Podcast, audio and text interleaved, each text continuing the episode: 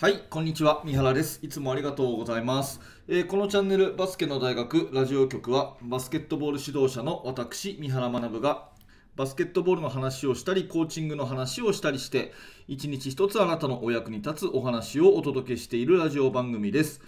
2022年4月の5日火曜日になります。皆様、今日も聞いていただいてありがとうございます。えー今日のバスケの大学のテーマはですね、チームは維持イコール衰退っていうね、えーちょっとドキッとする方もいるかもしれませんが、そんなタイトルを付けさせていただきました。えー元になる話としては、えーなんといっても NCAA トーナメント、アメリカの大学全米選手権ですね、え今日が決勝です、えノースカロライナ大学とカンザス大学という2つのチームが対戦するわけですけれども、どちらももう名門中の名門ということなんですが、ちゃんとこう古いものだけじゃなくて新しいものを取り入れて時代のその流れをしっかり掴んでるよねっていうそういうお話をしてみたいと思います。毎年毎年同じことをやってるチームは弱いっていうふうに思うそんなお話でございます。ぜひ最後まで、えお付き合いください。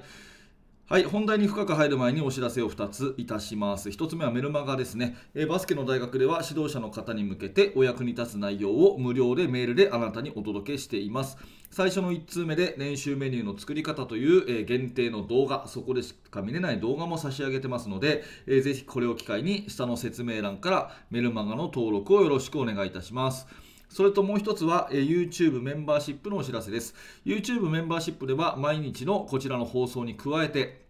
週に2本、だいたい30分ぐらいの音声講義を配信しています。えー表では言いにくいですね、私の体験談とか、えー現在進行形のチーム作りの話とか、えーそんな話をですね、包み隠さずしているのがメンバーシップです。気になる方は下の説明欄から YouTube メンバーシップ、ぜひクリックしてみてください。よろしくお願いいたします。さて、えー本題になるんですけれども、チームは維持イコール衰退っていうことで、まあ、その同じことをずっとやってる組織っていうのはあの同じ結果を生まないということですよね。ここ大事なんでもう一回言いますけど、同じことをずっとやってる組織っていうのは同じ結果を生まないということです。えー理由は簡単に言うと、時代が変化してるからと。時代が変化しているからっていうことですよね。うん、まあよく言われる例え話ですけど、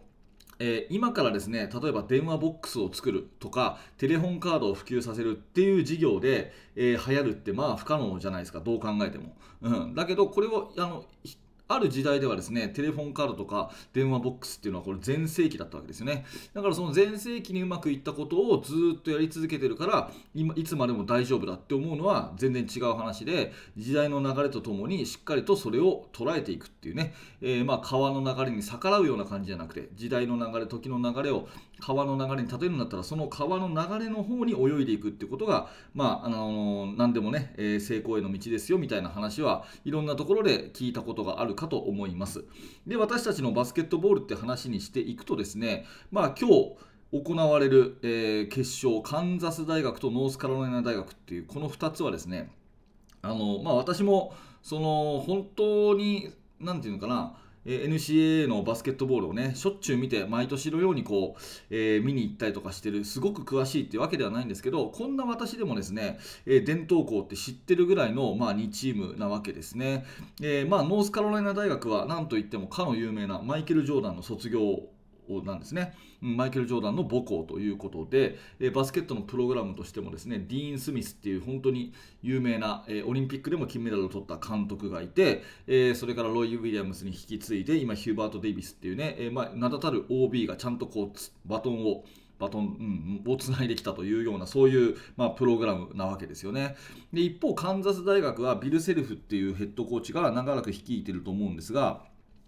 えーまあ、カンザス大学は確か私の記憶が確かなのですねバスケットボールを作ったジェームス・ネイスミスという博士が、えー一番こうなんていうかなゆかりのある大学っていうか多分バスケットボールを大学で初めて取り入れたのがカンザス大学だったんじゃないかなというふうに気がします。まあ要するにすごく伝統校ですね。で両校とも、え NCAA のトーナメント優勝経験はもちろんあるし、まあ、そういう伝統のチームなわけですね。でここで私が思うのはですね結構どちらのバスケットもやっぱり時代に合わせて、えー変わってきてるなっていうのはすごく思うんです。うん、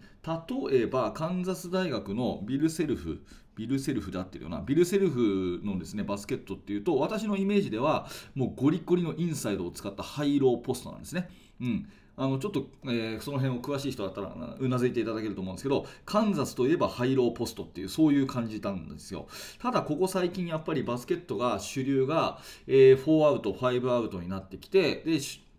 えインサイドの選手というよりはそのアウトサイドの選手でね、えスリーポイントシュートが得意ドリブルが得意っていう器用な選手が、まあ、あの世界中に増えてきたというところがあってだと思うんですけどそのハイローポストを生かしつつですねやっぱりハイピックアンドロールとかフォーアウトからの、えー、ドリブルドライブとかっていうものをカンザスも取り入れているというふうに私は思うんですね、えー、それからノースカロライナの方はやっぱりこの、えー、初代監督のディーン・スミスという方がですね本当にその有名な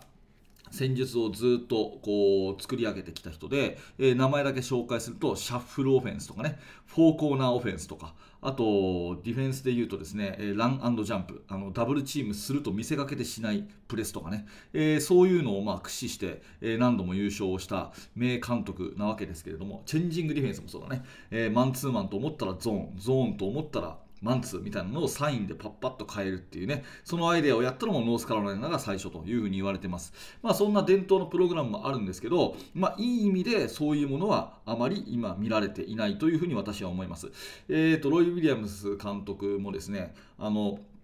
もちろんそのノースカロライナのプログラムを引き継ぎながら、やってるわけですけれどもそのアシスタントコーチを確か9年間かなやったヒューバート・デイビスがえー、そのまま今ヘッドコーチになってますけどもやっぱり自分の色を出しつつ時代の流れをやりつつですね、えー、常にこう進化しているように思うんですね。うんまあ多分私のようなですね普通の人がもしですよ 例え話で、えー、ノースカロライナの監督になったとすればですねえー、もう成功しているプログラムがあるわけですから成功している戦術とか練習方法とか多分あるんですよね。だからそれをそっくりそのまま真似をするように思うんですけどやっぱり超一流のですねヒューバート・デイビスとか、えー、ビル・セルフに関してはそれをしないと。必ずこう組織っていうのはずっと同じことをやってると結果は衰退するっていうことが絶対分かってらっしゃるから時代の流れをとあの組んで選手の適性に合わせて常にこう進化常にこう改善改善改善っていうふうにやられているんじゃないかなっていうふうに私は一ファンとして見てて思うんですね。まあ、一方でやっぱりその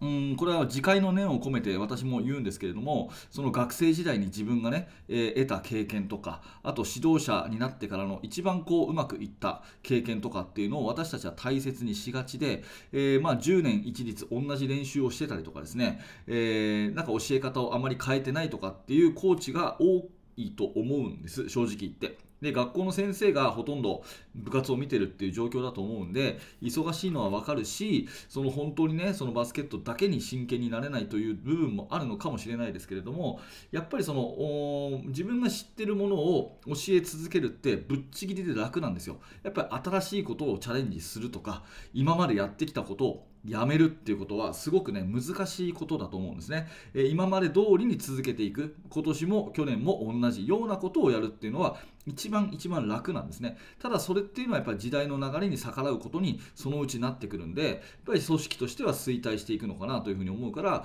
常に学ぶことを欠かしちゃいけないしあのまあなんか流行りにすぐ飛びつくっていうのとはちょっと違うんだけども自分のその考え方自分のプログラムを時代の流れと常にこう照らし合わせながら改善ポイントをいつもこう考えていくっていうそういうね、えーその向き合い方っていうのがすごく大事なのかなっていうふうに、え思っています、え今回カンザスとノースカロライナっていう本当に名門中の名門が、あのまあ、決勝で対戦するっていうところで私も注目をしているんですけどその伝統校であるがゆえにね、同じことを毎年やってるように思いがちなんですけどいい意味で全然違うことをやってるっていうところに私はま感銘を受けたので今日はこんな話をさせていただきました、えー、注目の一戦は今日行われるはずなので、えー、それをね、まあ、また、あの、感想とかをまた明日話をしようかなと思いますのでぜひまた明日の放送も楽しみにしていてください。今日はここまでです。はい、ありがとうございました。えー、このチャンネルはバスケットボールの話とかね、まあ、最近は大学の全米選手権、私このシーズンはこれ好きなので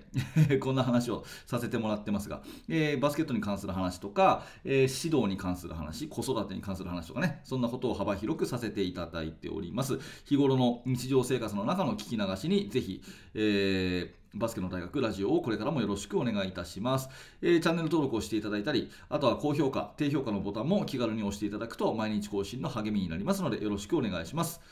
えー最後にバスケの大学研究室では現在進行形で私が手掛けている最新のチーム作りについて